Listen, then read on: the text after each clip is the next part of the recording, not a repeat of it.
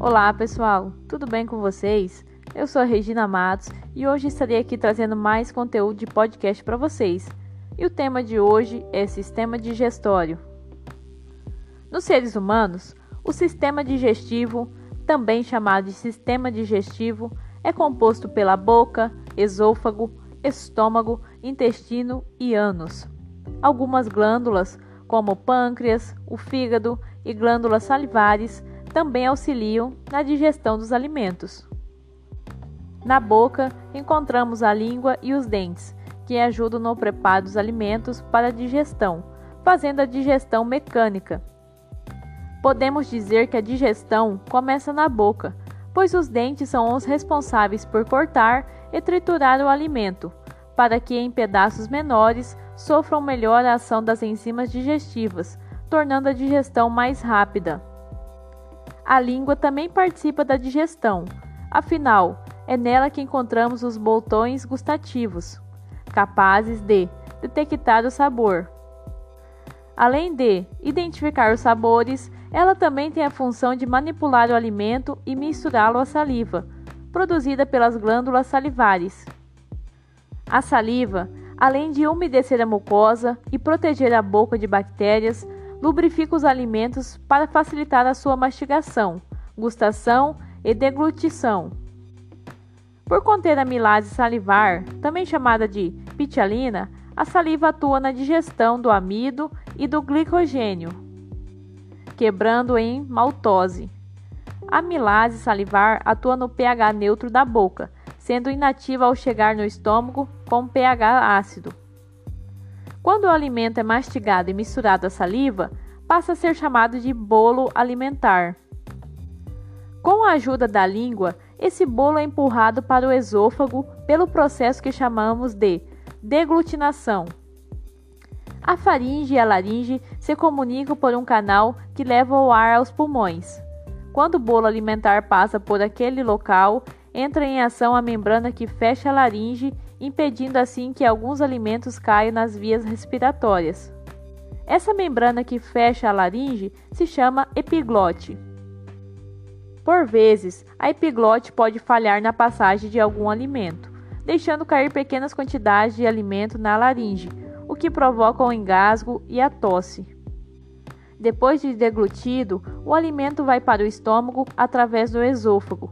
Por meio de um movimento muscular, chamamos de movimentos peristálticos ou peristaltismo. Quando no estômago, o bolo alimentar sofre a ação do suco gástrico, uma solução rica em ácido clorídrico e enzimas digestivas. O suco gástrico é produzido pelas glândulas estomacais, que se localizam nas invaginações da mucosa da parede do estômago.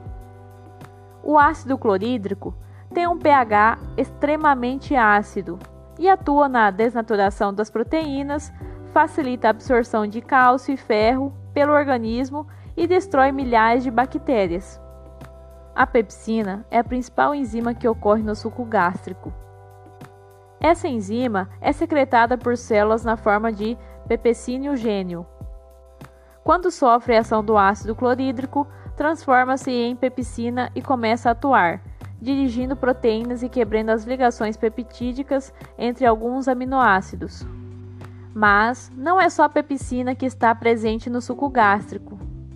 A lipase, enzima que quebra lipídios, e a renina, que atua na coagulação da caseína, que é a proteína do leite, também estão presentes no ácido clorídrico.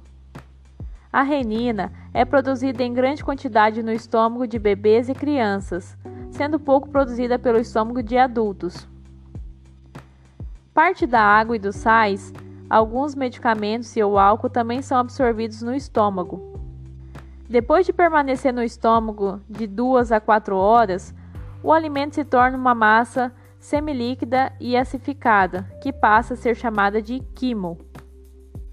Depois de sair do estômago, o quimo é levado para o intestino delgado, que se compõe de três partes: o duodeno, o jejuno e o íleo.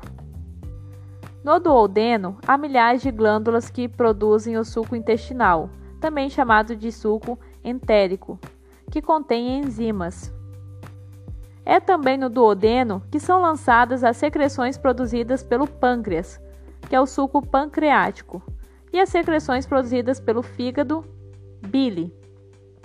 O suco pancreático contém diversas enzimas, como a tripsina e a quimiotripsina, que quebram as proteínas, transformando-as em moléculas menores. A lipase pancreática, que quebra as gorduras, transformando-as em ácido graxo e glicerol. E a milase pancreática, que quebra o amido e o glicogênio, transformando-as em maltose. Também no suco pancreático há enzimas que quebram o DNA e o RNA, chamados respectivamente de desoxirriblose nucleases e ribonucleases. A bile contém sais biliares que transformam as gorduras em gotículas que se misturam com a água, facilitando a ação da lipase pancreática.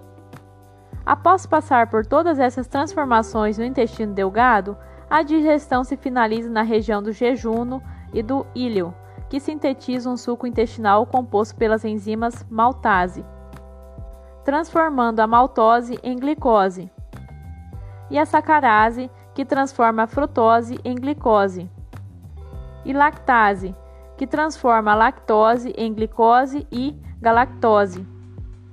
E as outras enzimas são aminopeptidases, dipeptidases e tripeptidases. Depois de passar por todo esse processo, o quimo se torna um líquido esbranquiçado e passa a ser chamado de quilo.